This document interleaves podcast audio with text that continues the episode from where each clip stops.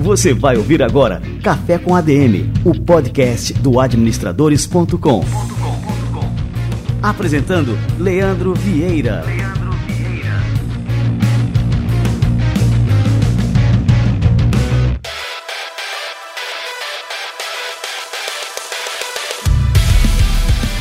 Fala galera, está no ar mais um Café com ADM, a sua dose de cafeína nos negócios. Estamos começando o nosso episódio número 238 um episódio com uma dose extra forte de cafeína. Daqui a pouquinho a gente vai receber aqui a Juliana Azevedo, a primeira mulher a assumir o posto de CEO da P&G Brasil. Ela entrou na empresa como estagiária e teve uma trajetória fantástica dentro da companhia. Aqui no Café com a DM ela vai falar como se preparou para essa jornada desde a sua formação e como que ela desenvolveu as suas competências de liderança. Cara, este Café com a DM está imperdível. Fica ligado, daqui a pouquinho Juliana Azevedo chega por aqui.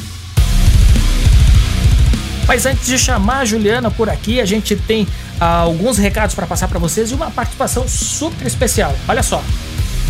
Você já pensou em aplicar seu dinheiro com baixo risco e mesmo assim ter uma boa rentabilidade sem complicações? Se você quer entrar no mundo dos investimentos, mas ainda tem um pouco de receio, precisa ouvir a conversa que eu vou ter agora com o Eric Cardoso Martins, head comercial da Nova Futura Investimentos. O Eric sabe tudo de fundos de investimentos e vai explicar direitinho o que são esses fundos, quais são os tipos, qual o mais adequado para cada perfil de investidor e como investir seu dinheiro nessas aplicações. O assunto é bem simples, a partir do momento que você entender, sua vida financeira vai mudar completamente. Vamos lá receber o Eric. Ô Eric, de forma bem direta, o que são fundos de investimento? fundos de investimento, nós de forma didática podemos definir como um condomínio de investidores ou uma modalidade de investimento coletivo, onde os recursos, da, o dinheiro que as, as pessoas físicas ou jurídicas aportam, vai formar o patrimônio desse fundo de investimento. E esse fundo de investimento, quem toma as decisões é um gestor profissional que ele traça a estratégia de quais investimentos vão ser feitos nesses fundos. E existe também para esse fundo de investimento, ele tem que ter um regulamento que vai dizer quais são os ativos ou os investimentos que podem ser feitos com esses recursos. E existe a figura do administrador, que é quem vai validar é, se esse gestor profissional está cumprindo o que está estipulado no regulamento desse fundo. Isso o que, que é importante para as pessoas físicas, né? Isso é importante para não ter nenhum tipo de risco é, desnecessário. Então a pessoa sabe o risco que ela está correndo ao investir. Show de bola! E quais são os tipos de fundos de investimento disponíveis, Eric? Eu vou citar os principais que a pessoa física tem familiaridade, tá? Então nós temos fundos de renda fixa, né, para aquele tipo de investidor que tem um perfil mais conservador, que não gosta de risco.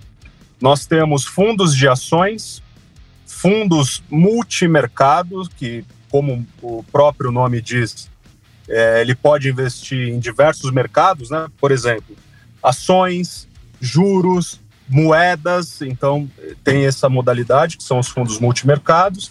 Temos os fundos cambiais, podemos ter fundos de previdência privada, é, fundos de investimento imobiliário e também temos fundos de índice, que esses dois últimos são negociados em bolsa, que são os chamados fundos de índice são chamados ETFs e os fundos imobiliários são negociados em bolsa de valores. As cotas desses fundos são negociados em bolsa de valores.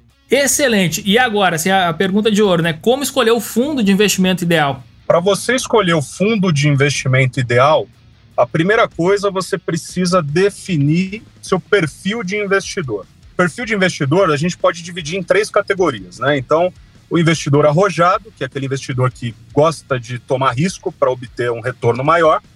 Você tem o investidor moderado, que, como o nome mesmo diz, ele tem uma mescla né, de investimentos de menos risco com um pouco mais de risco.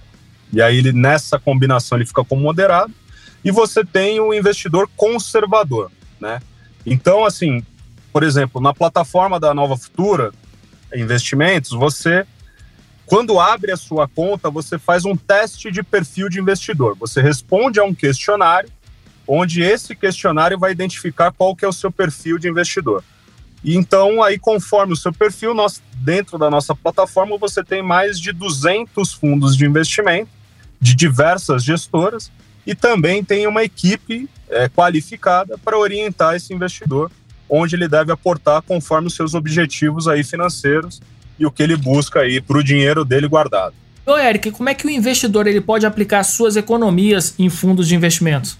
Aí, assim, o interessante dos fundos de investimento, principalmente nesse cenário de juros mais baixo, é que as pessoas estão tendo que buscar outras alternativas para ter uma rentabilidade melhor. É, primeiro ponto, é, é dentro da remuneração dele, do salário dele, ele definir quantos por cento ele vai guardar né, daqueles recursos. Aí a gente entra um pouquinho ali na parte de educação financeira, finanças pessoais. E aí, determinando esse, esse percentual da renda dele que vai ser alocada, e conforme o perfil, aí ele vai alocar aí conforme o risco que ele quer correr. Se for um arrojado, ele vai investir em fundos de ações, fundos cambiais, fundos multimercados. Se for um investidor moderado, ele vai ter fundos de renda fixa, ele pode ter um fundo multimercado num percentual um pouquinho menor.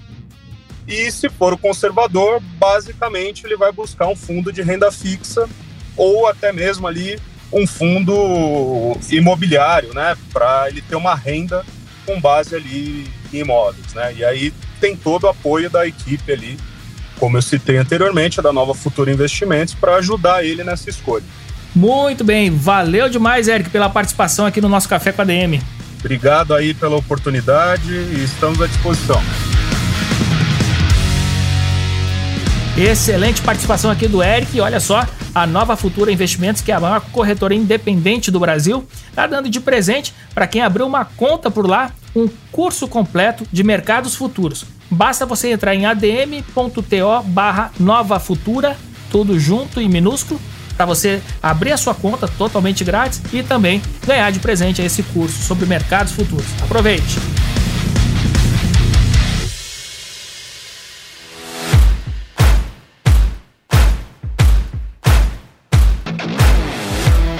Você sabia que sua empresa pode atrair os melhores talentos do mercado e ainda diminuir o turnover ao oferecer benefícios flexíveis?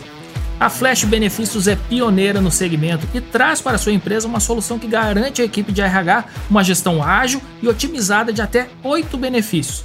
Com apenas alguns cliques você gerencia vale alimentação, refeição, auxílio mobilidade, home office, educação e muito mais.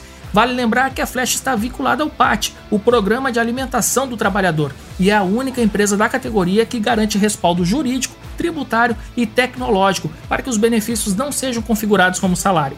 Contratando a Flash, o custo é uma taxa única por colaborador ativo e nada mais. O cartão é entregue em até 5 dias úteis na sua empresa ou na casa do colaborador. Você escolhe. Ah, e o cartão tem bandeira Mastercard, o que oferece aos colaboradores uma ampla rede de aceitação com mais de 2 milhões de estabelecimentos em todo o Brasil. Empresas que contrataram a Flash relatam um aumento de até 30% no engajamento de seus funcionários. Descubra como a flexibilidade pode transformar a política de benefícios do seu negócio. Acesse flashapp.com.br, flashapp.com.br e entenda mais sobre essa solução. O link está logo abaixo na descrição do programa. Flash, liberdade é mais que um benefício.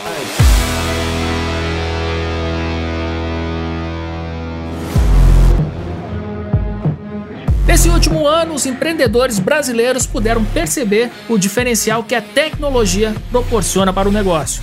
Empresas que adiantaram os processos de transformação digital saíram na dianteira e conseguiram atender aos clientes onde eles estavam. Agora é a sua vez de se adaptar ao mundo digital. A Dell Technologies pode equipar sua empresa em três frentes nessa batalha. A primeira, uma solução flexível de TI, garante que você contrate apenas a infraestrutura necessária e escale de acordo com as necessidades do seu negócio. A segunda ajuda a sua organização a reforçar as soluções de home office com dispositivos habilitados para soluções de infraestrutura de TI seguras e ágeis. A terceira frente é a inovação por meio dos dados, que otimiza o aprendizado corporativo e coloca a sua empresa em um ritmo de inovação constante. A Dell Technologies é uma fornecedora de tecnologia com décadas de experiência e pode oferecer a você as melhores soluções para tornar seu negócio cada vez mais competitivo. Mais do que isso, a Dell Technologies é uma parceira que está ao seu lado durante todo o processo, seja qual for o estágio de maturidade digital em que sua empresa esteja agora. Os consultores da Dell Technologies estão aqui para ajudar você com a tecnologia certa para nada impedir você de fazer ainda mais pelos seus clientes. Para uma consultoria sobre soluções de tecnologia para sua empresa, como notebooks com processadores Intel Evo, ligue agora para o telefone 0800 722 3400 ou acesse dell.com.br barra sua empresa e fale com o consultor Dell Technologies. O link está na descrição do programa. Muito bem, galera. Estou esquentando aqui meu cafezinho para receber aqui a Juliana Azevedo. Vamos lá.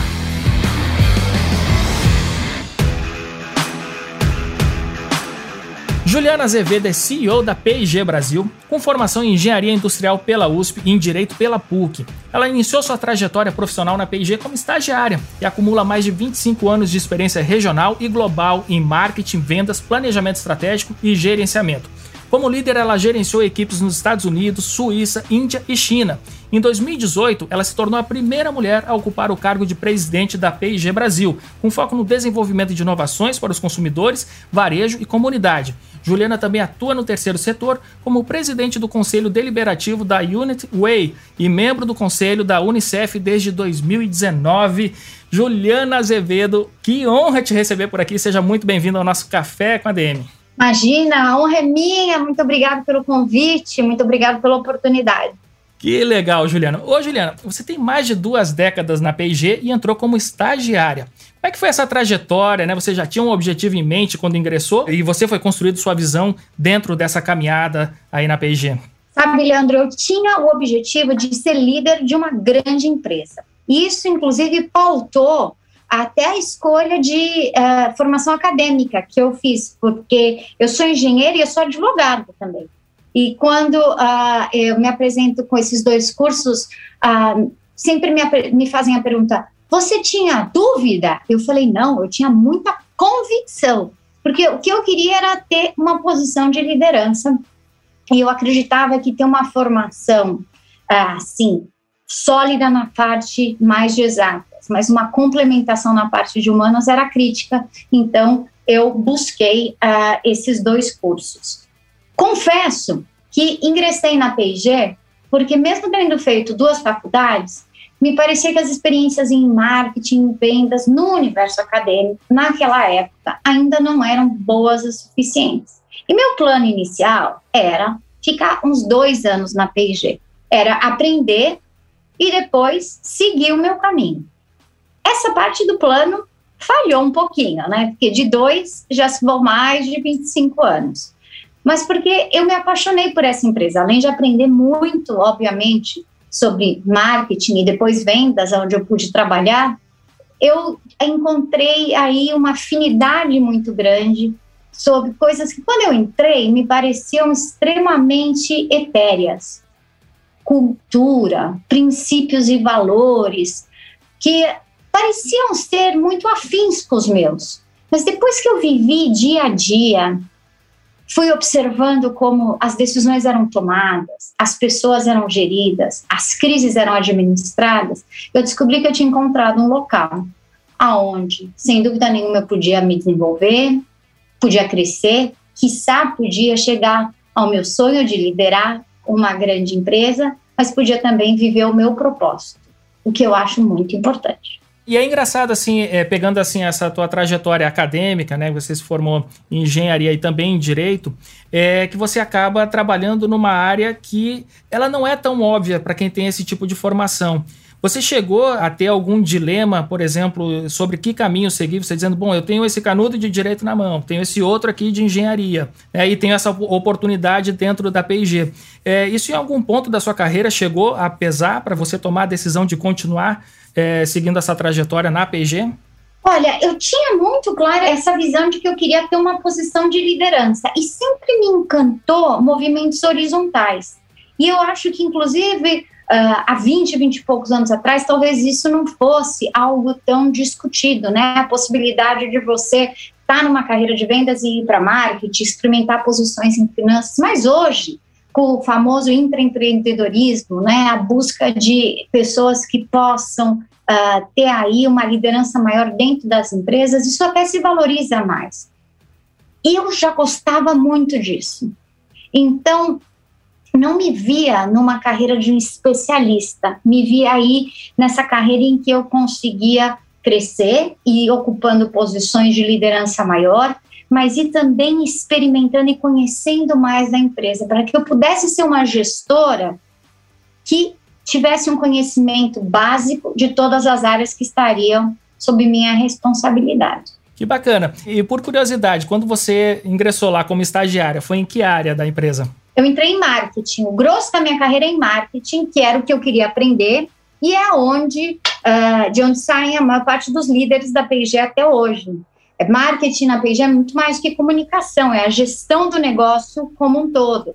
Onde saem os estrategistas, os planos de negócio, os líderes do negócio como um todo. Quase toda a minha carreira, até ocupar as posições de gerência geral, foi em marketing, com exceção de apenas três anos que eu acumulei, além de marketing, posição de diretoria de vendas. Então, foi por aí que eu ingressei. Eu era assistente de marca na categoria de absorventes femininos, quando eu entrei.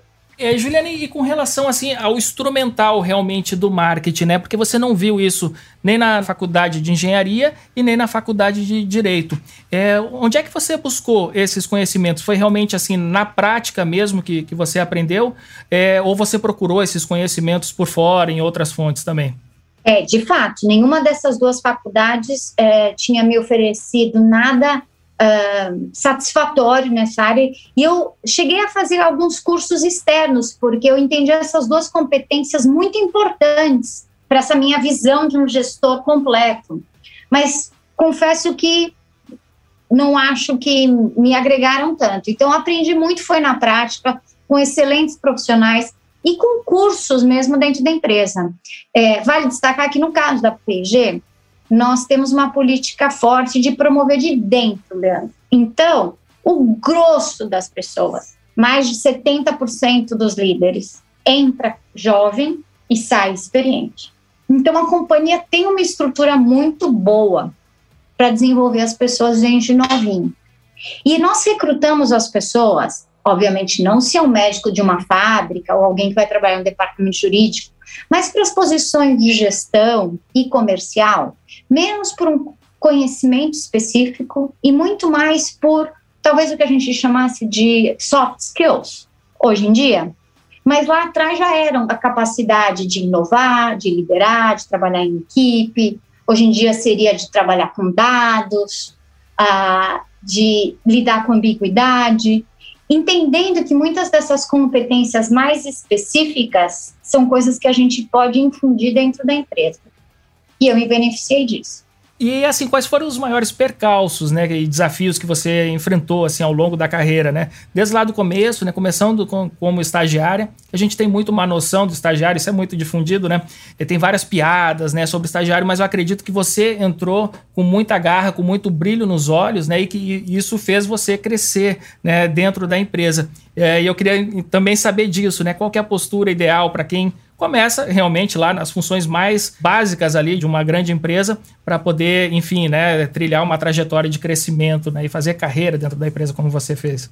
Uma das coisas que eu achei muito bacana na PIG desde o início era que eu, como estagiária, eu tinha tarefas muito semelhantes à de um supervisor já contratado. Óbvio, com escopo, complexidade e volume de horas que eram condizentes à minha prioridade, que era acadêmica.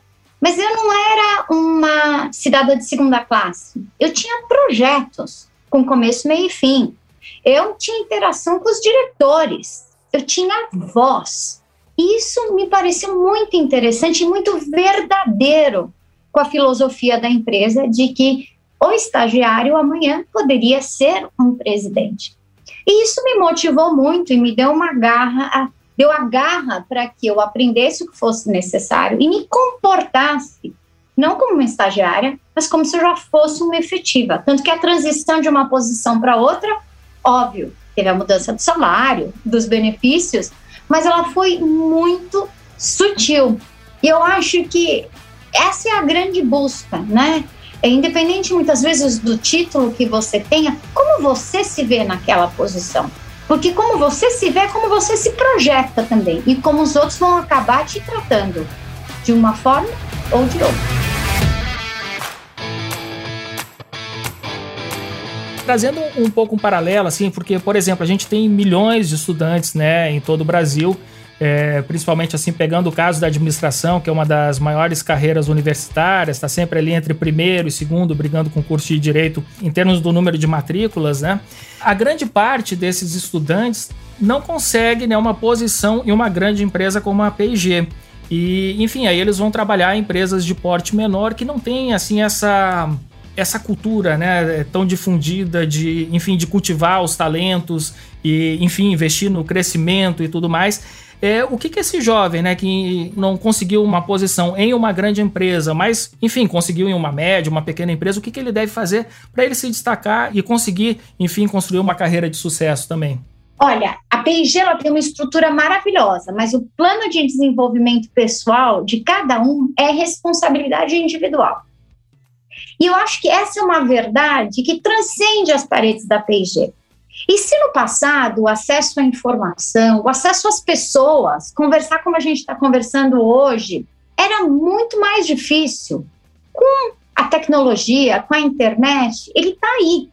Então, o que eu provocaria esse jovem é tenha o seu plano de desenvolvimento pessoal, projete aonde você quer chegar e como você pode crescer. Sem dúvida, numa empresa que é mais estruturada, é mais fácil.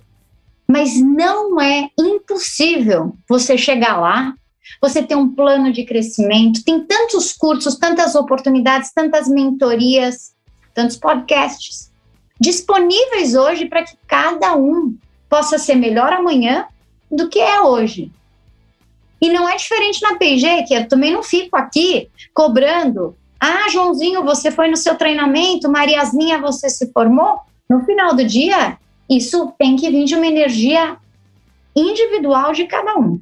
E assim, até estava comentando, né, que assim, apesar de grande parte dos administradores recém-formados não conseguirem é, uma posição em uma grande empresa, esse é o grande objetivo. A gente mapeia isso aqui no, no administradores.com. É, a maior parte dos nossos usuários que ainda estão em fase de formação, eles têm esse objetivo, eles almejam né, trabalhar em uma grande empresa. É, o sonho de todo administrador é ser um CEO de uma grande empresa.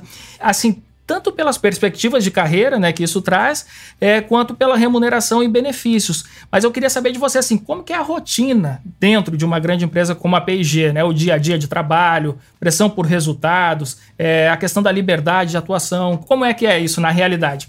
Olha, eu, me sinto muito privilegiada porque, uh, como eu disse antes, eu encontrei na P&G uma empresa onde há uma grande afinidade, Leandro, entre os princípios e valores na empresa e os meus. Então eu consigo trabalhar, trabalhar muito, entregar resultados, mas também viver os meus princípios e valores. E isso eu acho muito importante, porque naquele momento que eu tenho que trabalhar aquela hora extra, que eu tenho que dar aquele gás mais forte, eu consigo entender uma razão maior, seja para o meu desenvolvimento, seja para o impacto da sociedade, do meio ambiente. O meu dia a dia é um dia a dia puxado, até porque eu tenho hoje responsabilidades internas e externas. Como mãe, como filha, como esposa, são muitos pratinhos que a gente tem que é, equilibrar. Uh, também tenho que seguir me desenvolvendo. É uma das grandes missões dos líderes de hoje, seguir aprendendo, seguir melhorando, porque com certeza Hoje eu tenho que responder questões, tenho que saber liderar uh, pessoas com competências que eu não detenho e preciso estar me atualizando. E eu tenho que conseguir encaixar tudo na minha agenda. Como fazer isso? Eu diria para você, primeiro, me conhecendo. conhecendo o que é importante para mim, o que é importante para minha família e conhecendo o que é importante para o meu negócio. Porque a partir daí eu consigo traçar prioridades e escolhas. Parece blá blá blá, mas não é, Leandro. Porque todo dia eu acordo e vou escolher o que eu vou fazer e o que eu não vou fazer. Mas se sou eu que escolho e não a minha agenda, a sensação de satisfação e progresso é muito melhor. E eu vou escolher o quanto eu vou ficar com meu filho, o quanto eu vou ficar com a minha família, o quanto eu vou ficar no trabalho, a atividade que eu faço além da própria e tudo mais. Uh, então, eu acho que esse autoconhecimento para poder trazer uma coerência e a priorização da sua vida é muito importante, porque o dia começa cedo, termina tarde, e principalmente numa posição de liderança, você está conectado o tempo todo. Por quê? Porque o problema não sabe que existe horário comercial e segunda a sexta. O problema acontece quando o problema acontece. E normalmente é quando um líder é mais necessário. Eu sou menos necessária nas revisões contínuas. Eu sou mais necessária quando tem um problema grande e eu preciso amparar a minha organização. Eu sou necessária para ajudá-los nas grandes escolhas e definições de, de é, é, caminho. E não nas pequenas do dia a dia, que eu tenho uma equipe que já pode fazer. E nem sempre eu posso escolher quando essas conversas têm que acontecer. Por último, quando a gente aceita uma posição de liderança de uma empresa grande, a gente olha muito, talvez, o poder, a remuneração, até a visibilidade que ela ganha. Mas não pode esquecer que, nesse exato momento, eu sou todo o tempo líder dessa empresa. As minhas redes sociais hoje, elas são redes sociais da Juliana, líder da empresa. Não misturo as coisas. Como eu expresso a minha opinião em vários assuntos, tem que ser muito cauteloso, porque a minha imagem hoje, depois de 25 anos numa posição de liderança, ela já está misturada com a da empresa. Então, é uma reflexão que eu acho que o jovem tem que fazer. Estou me associando a uma empresa que compartilha dos meus valores, que vai me dar uma satisfação quando eu tiver que trabalhar mais? Ponto um.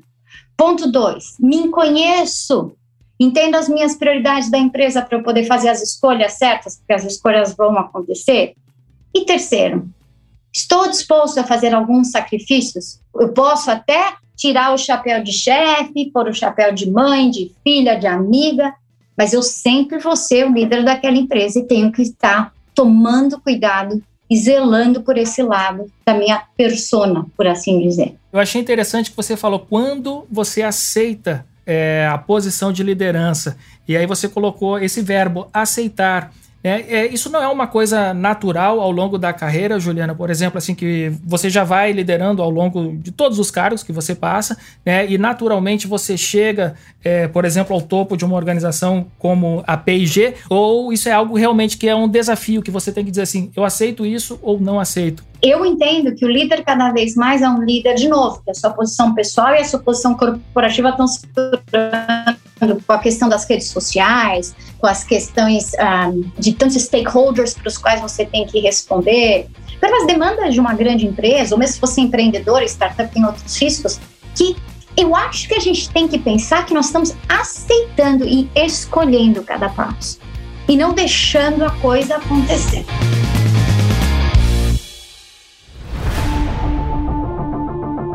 Ô Juliana, e com relação ao perfil da P&G, que é uma organização assim de porte global, você acredita que qualquer profissional, por exemplo, que tenha a formação adequada, é, enfim, como você falou, soft skills, hard skills, tudo bem balanceado, qualquer profissional pode ingressar em uma organização como a P&G ou tem algumas particularidades, algumas é, enfim, algum perfil específico é, que vocês buscam, enfim, na hora de contratar alguém?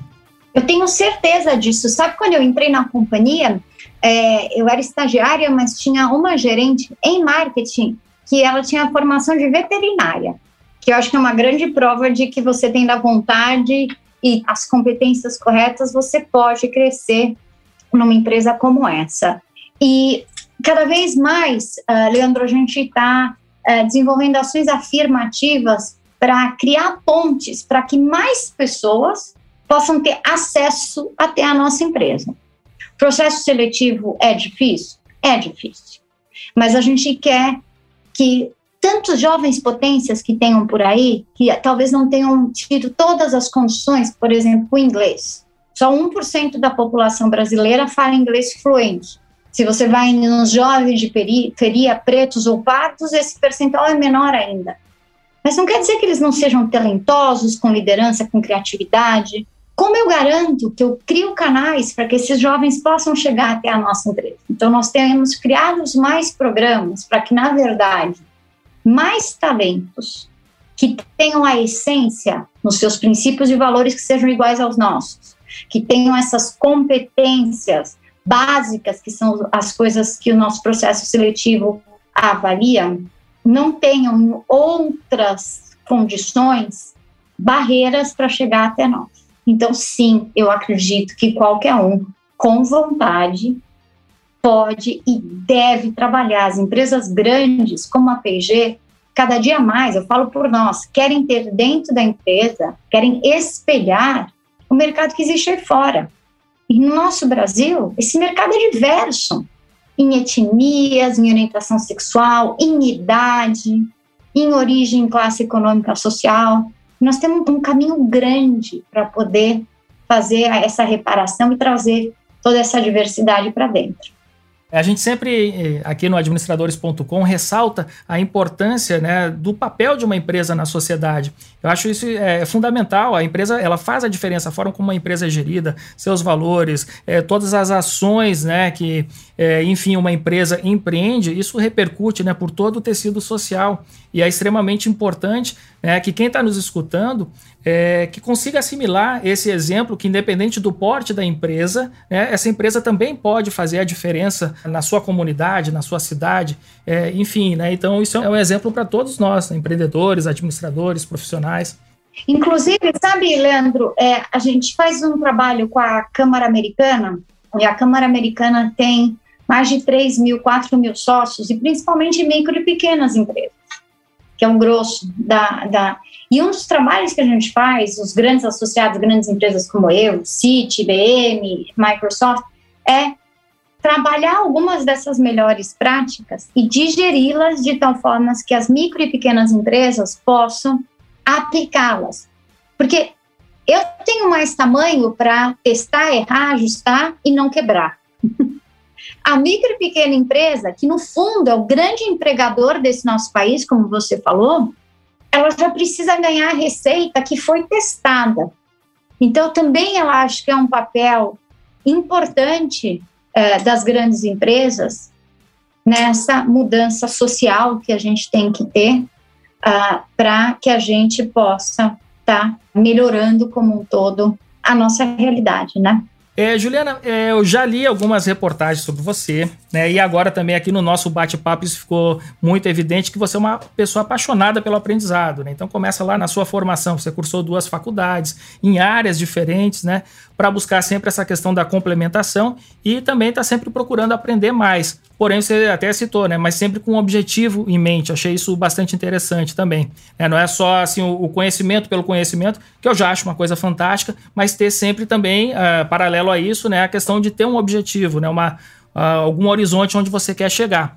É, como é que a gente pode planejar, então, assim, o próprio aprendizado para desenvolver as competências que estão né, alinhadas tanto com o mercado quanto às características do próprio profissional? É, eu acredito que hoje tem muitos cursos disponíveis aí online, que é muito bacana. Uh, acho que demanda um planejamento pessoal. Eu adoro o conceito de mentoria, Leandro. Porque nada como ter uma pessoa com a qual a gente possa conversar, que nos ajude a nos situarmos, ter uma avaliação objetiva, tanto do que eu preciso aprender, quanto eu já sei, para que a gente possa traçar um plano. Então, é isso que eu faria. Eu tenho todo ano um plano de desenvolvimento pessoal com coisas que são para PG e coisas que são além da PG.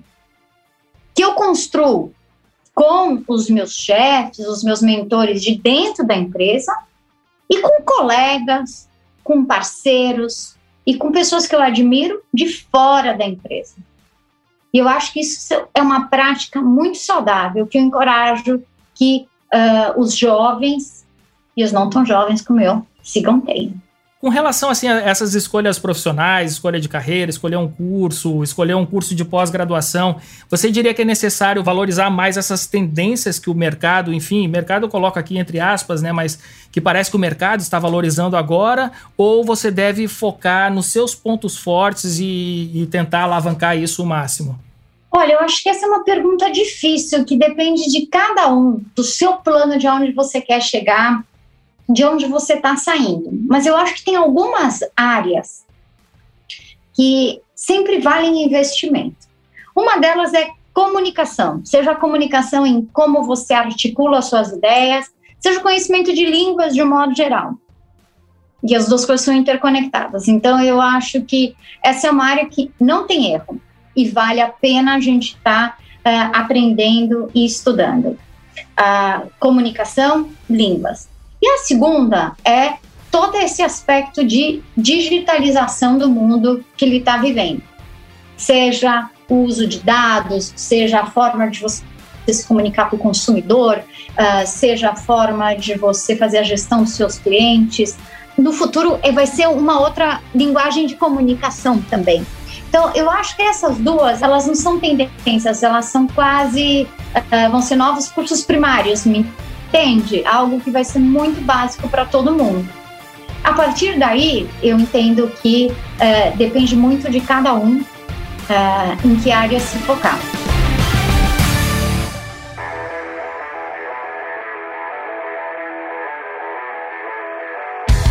E agora vamos falar um pouquinho sobre liderança, né? É, há pouco mais de três anos você se tornou a primeira mulher no comando da P&G Brasil. E várias empresas tradicionais estão buscando ampliar a participação de mulheres e também de grupos minoritários em cargos de liderança. Como é que isso influencia nos resultados, no relacionamento da empresa com os clientes e no próprio posicionamento da marca? Olha, a P&G ela tem uma agenda de cidadania, como a gente chama, né, no qual você tem equidade inclusão, impacto social e sustentabilidade muito estruturada e muito verdadeira. Te conto que é, no século XIX a empresa já tinha líderes de fábricas nos Estados Unidos, líderes mulheres. Na década de 70, nós já falávamos sobre os grupos dentro da empresa com distintas orientações sexuais. Nós não chamávamos de LGBTQI, mas eram eles, a gente já estava falando. Então, é, eu acho que essa história de longo prazo da empresa, essa fluência, essa tranquilidade com relação a esses assuntos, garantem estatísticas como aqui no Brasil, somos 4 mil funcionários, incluindo 3 mil em fábricas, 40% mulheres, 50% mulheres na liderança. Temos uh, um trabalho importante com a comunidade LGBTQI+, estamos progredindo com inclusão étnico-racial, porque acreditamos que esta é a melhor forma para executar a nossa estratégia, que é desenvolver produtos melhores, superiores, para servir todos os consumidores, no caso, brasileiros. Como eu te disse, queremos ter refletidos dentro da empresa a sociedade que existe lá fora. E ela é uma sociedade com diversidade. E essa é a nossa busca. Então, não há dúvida nenhuma que uh, esta convicção, posta como um pilar estratégico, ela nos ajuda a executar a estratégia de negócio melhor, ela nos ajuda a, hoje em dia, recrutar melhores talentos, porque os jovens, tenho certeza vários dos que estão nos assistindo, têm nisso uma condição básica para se trabalhar numa empresa, eles nos permitem acessar melhores fornecedores. Hoje em dia a gente faz vários programas de capacitação e acesso a micro e pequenos fornecedores, sejam eles de propriedade de mulher, sejam eles de afroempreendedores. Quanta gente boa tem aí, que se a gente não quebrar esse ciclo, nunca vai nem chegar a ter uma multinacional. Então não há dúvida nenhuma. Eu executo melhor a minha estratégia, eu tenho melhores pessoas, uma organização performando aí uh, com mais alegria e sucesso, e eu tenho acesso a fornecedores e clientes melhores, de um pool mais completo. É, Juliana, agora me veio aqui à mente uma questão, né, que, é, enfim, não tinha nem pensado em tratar sobre isso, mas que me chama a atenção, que você já tem uma longa carreira dentro da P&G, é, eu acredito que a P&G deve ter uma boa estratégia de retenção de talentos, né? Que eu acredito que durante assim esse tempo que você está na empresa, você deve ter sido assediada por outras empresas também do mercado. É, você poderia comentar um pouquinho sobre isso, né? A, importância de reter os talentos e quais são as estratégias específicas para isso?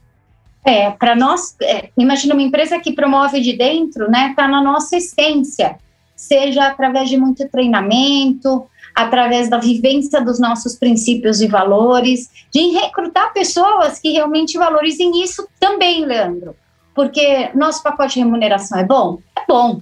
É o melhor do mercado? Talvez eu já pudesse estar ganhando muito mais em outros segmentos. Mas achar esse equilíbrio, um lugar onde eu tenho autonomia, onde eu consigo crescer, me desenvolver e viver o meu propósito, eu acho que eu encontrei um ponto ótimo, que é a principal razão pela qual eu não saí da PG até hoje. E é esse essa receita única para cada um que a gente busca para tentar manter os melhores talentos na empresa por muitos e muitos anos. É, e é uma coisa assim, até queria saber a sua opinião sobre isso, né? Como é que você enxerga, por exemplo, um currículo que ele é repleto de experiências assim fragmentadas. Por exemplo, passa um ano em uma empresa, um ano em outra empresa, um outro ano, enfim, é, tem muita experiência, mas assim você vê que a pessoa não, não passa muito tempo dentro de uma empresa. Como é que você enxerga isso, né? Essa variedade muito grande de, de experiências num currículo. Olha, eu, na verdade, fiquei na mesma empresa, mas tive várias experiências. Eu tive períodos longínquos de trabalhar muitos anos na mesma categoria e experiências curtas de impacto. Então, a mesma empresa, muitos trabalhos. É, eu acredito que um, um, um currículo como esse, no mínimo, ele demanda bom diálogo e entendimento de por que a pessoa foi por esse caminho. Porque ela tem uma trajetória muito diferente da minha. É, a forma que eu me encararia é, vamos entender o porquê. Cada caso é um caso, né? Cada caso é um caso. Bom, e agora falando um pouquinho sobre a questão eh, econômica que a gente vem passando, né? No Brasil a gente já está vivendo uma expectativa de, de retomada econômica é, que acaba melhorando assim o nosso ambiente de negócio depois de um péssimo ano que foi 2020. É, e como é que as empresas grandes, médias e pequenas é, foram forçadas a se adaptar a essa nova realidade imposta pela pandemia? Olha, a pandemia transformou todos os negócios, todos os setores, todas as pessoas, a sociedade como um todo.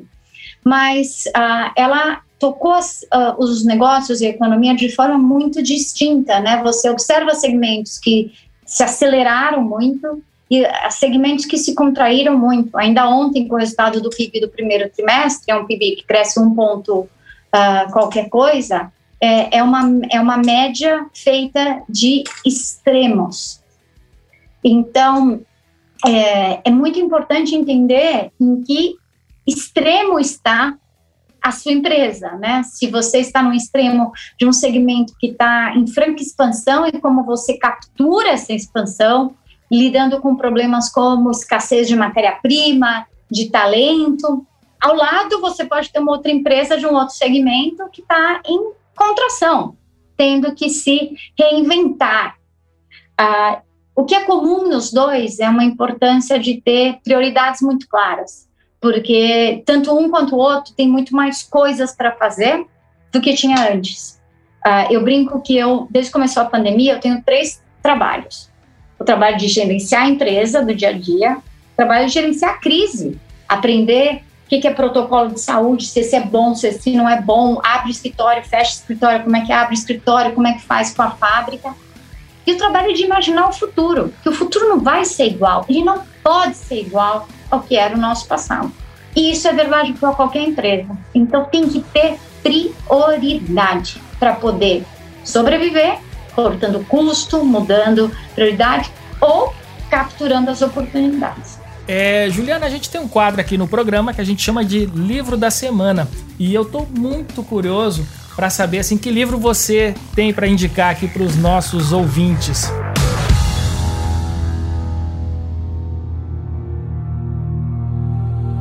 Livro da semana.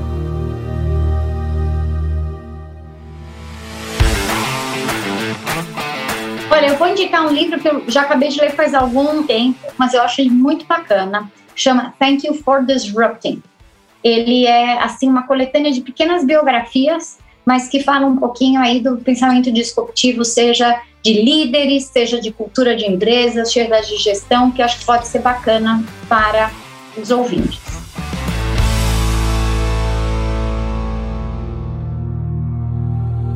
Livro da Semana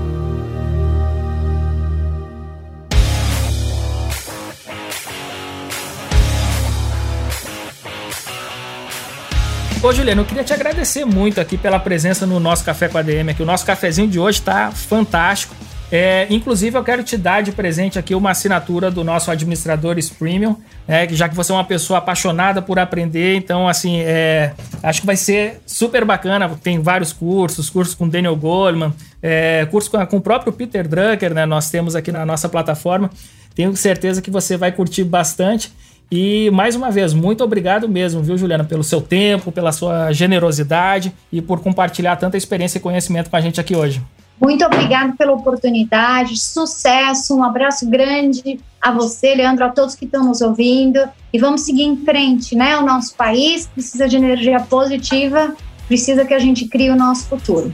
Muito bom, um abraço, Juliana, valeu demais. Até logo, obrigado.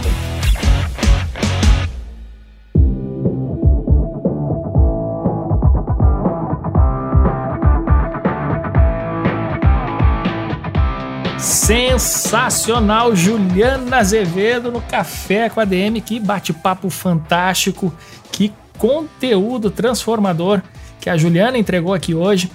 Tenho certeza que você curtiu demais. Juliana, que é líder no Brasil de uma das maiores empresas do mundo. E é uma honra ter recebido a Juliana por aqui hoje. E você pode ter certeza que eu estou terminando este programa de hoje com um sorriso no rosto e aquela sensação fantástica e maravilhosa de dever cumprido.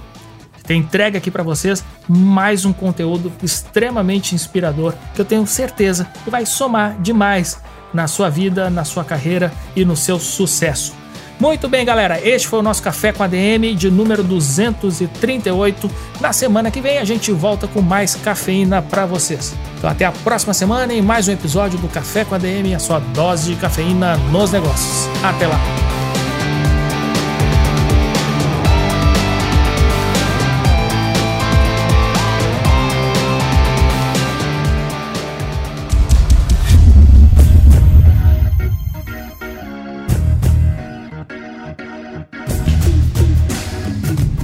Você ouviu Café com ADM, o podcast do administradores.com.